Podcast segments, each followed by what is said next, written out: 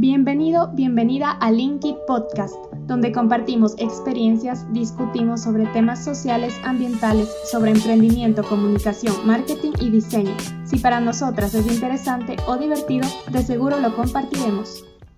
Hola Dani, ¿cómo estás? Eh, bienvenida a este nuevo episodio de Linky Podcast. Eh, ahorita recién graduada, Daniela, es chévere y estás experimentando, seguimos experimentando creo que lo mismo, entonces es bueno hablar y sacarlo todo del pecho. Entonces vamos a comenzar. Te pregunto, eh, ¿cómo fue tu historia para que llegues a la carrera en la que estudiaste? A ver, fue todo una odisea. Quería estudiar todo. Quería estudiar medicina, quería estudiar psicología, quería estudiar psicología organizacional, quería estudiar de todo. En ese tiempo mi prima estaba estudiando eh, diseño gráfico publicitario y le ayudaba mucho a hacer los deberes. Me gusta esto porque me gustaban los deberes que ella tenía y dije, está bien, podría, podría seguir diseño. Y encontré diseño gráfico y comunicación visual. Creo que todos pasamos por, por ese tiempo en el que no sabemos qué mismo estudiar y creo que hay personas que son, yo pienso que son, no sé, multidisciplinarias porque les gustan muchas carreras. Yo también quería ser diseñadora. Yo te contaba hace rato que me llamaban como que era una diseñadora frustrada, pero en realidad pienso que, que no, no, no me puedo encajar en una sola carrera porque me gusta de todo, entonces quería estudiar ni sé qué cosas, no, yo estaba bien perdida y ya porque mi mamá me dijo, eh, mira, la carrera de relaciones públicas es buena, ni sé qué, y yo como quería escribir, entonces dije, ya, pongamos comunicación. Y, salió comunicación y relaciones públicas y dije, ya, pues veamos, porque al final uno no sabe, o sea, uno no sabe si le gusta hasta que, hasta que está ahí y lo experimenta. A ver, cuando yo, yo llegué a diseño, toda ingenua. Yo realmente no tenía ni idea de lo que era el diseño gráfico, o sea, yo creí que era para publicidad. El primer semestre no tienes idea de cuántas noches no dormí. Fue una relación de amor-odio con esa carrera porque yo creía que era más... Más práctica, ya. Ajá, más práctica. Cuando también tenía un montón de teoría y yo odiaba la teoría. Bueno, la teoría dependiendo, porque hay teoría que sí me gusta el diseño. Y es importante. Entonces no fue hasta cuarto semestre, imagínate, mitad de carrera, que sentí ese clic de, sí, yo quiero hacer esto. De ese semestre nos dieron editorial. Y yo estaba como que, wow, existe el diseño editorial, qué, qué, qué es esta maravilla. A partir de cuarto semestre empezaron las cosas chéveres, porque incluso eran cosas más técnicas de mi carrera pero realmente vi que el diseño no era solo diseño publicitario, sino que era un mundo y puedo elegir cualquier cosa.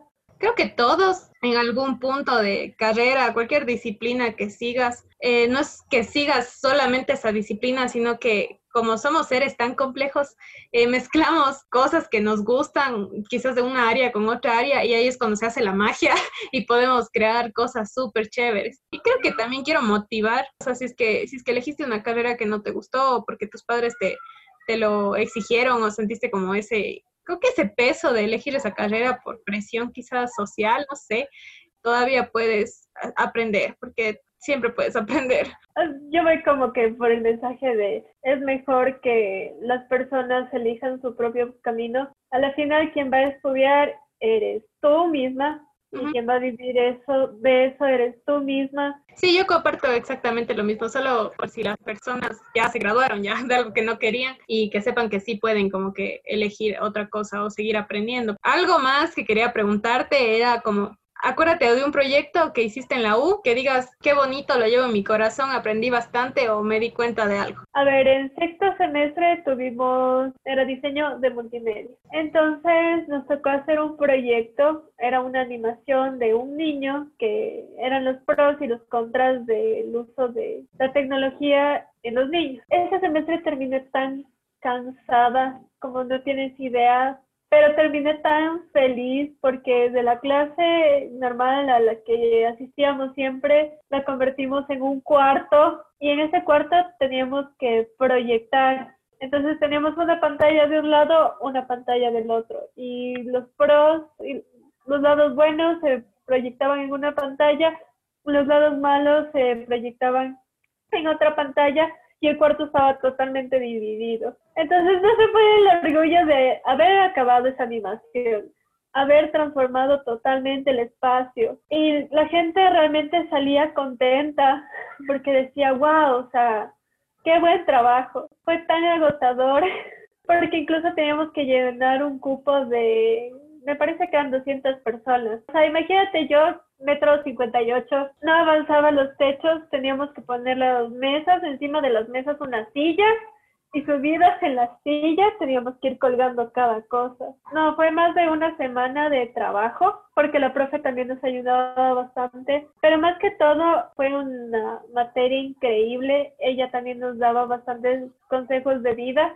yo, eh, con respecto a proyectos, hay uno que recuerdo que, eh, que nos hicieron así, escribir, así, todos escribimos y todo, y me acuerdo que, que salió eh, una historia de un taxista y yo estaba súper emocionada me tocó ser parte de, de, las personas que dirigían, entonces ahí me di cuenta como que, wow, escribir la historia y luego tratar de plasmar esa historia fue también una mala experiencia quizás porque no, no, no quedó como queríamos porque al, fin, al final de cuentas nos faltaba el taxi, porque como era del taxista, tuvimos para el, para el medio corto el taxi y para el otro medio corto no teníamos, entonces para un carro, pero fue un, fue un, no sé, fue un chiste, digámoslo así, pero fue full divertido, yo, yo eso llevo en mi corazón porque me di cuenta que, que sí me gusta bastante la producción y esto de la dirección. A ver, otra, otra pregunta. Una experiencia o algo que aprendiste en cuanto a amistades? O sea, primero aprendí que no puedes confiar en todas las personas porque, o sea, muchas veces las personas llegan a mostrarse como si fueran tu familia. En algunos casos, en algunos amigos. Pero realmente te das cuenta que son a veces las personas más hipócritas y son las personas que te hacen más daño. Pero dejando de lado los malos casos, Empecemos porque ahí conocí a mi novio. Son personas que llegan y que esperas que se queden. Hice una amiga que dije, o sea, esta man no, no me llevaría con ella en la vida. Por cierto, si Adri, besos. Te quiero mucho, Adri. y también empecé con amigas que decía, sí, ella va a ser mi amiga toda la carrera. En cualquier etapa que estés de tu vida, te va a tocar enfrentarte a, amigos reales, amigos verdaderos, pero creo que es importante como no cerrarse a las amistades, porque yo sí me cerraba bastante, bastante, y no, no dejaba entrar a mi vida. Absolutamente A ver, espérate. Perdón que, que te interrumpa, pero este es un consejo de vida. En la universidad hay que ser amigos porque en la universidad puede que salgan esas personas que van a decir, ah, sí, yo le conozco a esa persona que es de tal carrera y nos puede ayudar con eso. Que hagan amigos en la universidad. También pueden hacer proyectos, ¿no? Con esos amigos. Se pueden apoyar mutuamente, porque muchas veces, yo me acuerdo que en la U, eh, una compañera mía, eh, bueno, amiga, muy buena amiga, me decía, no me gusta esta idea de que dicen que cuando salgamos vamos a hacer competencia. Y yo decía, chutas, que sí vamos a hacer competencia pero, pero ella decía, no, yo me niego a aceptar eso.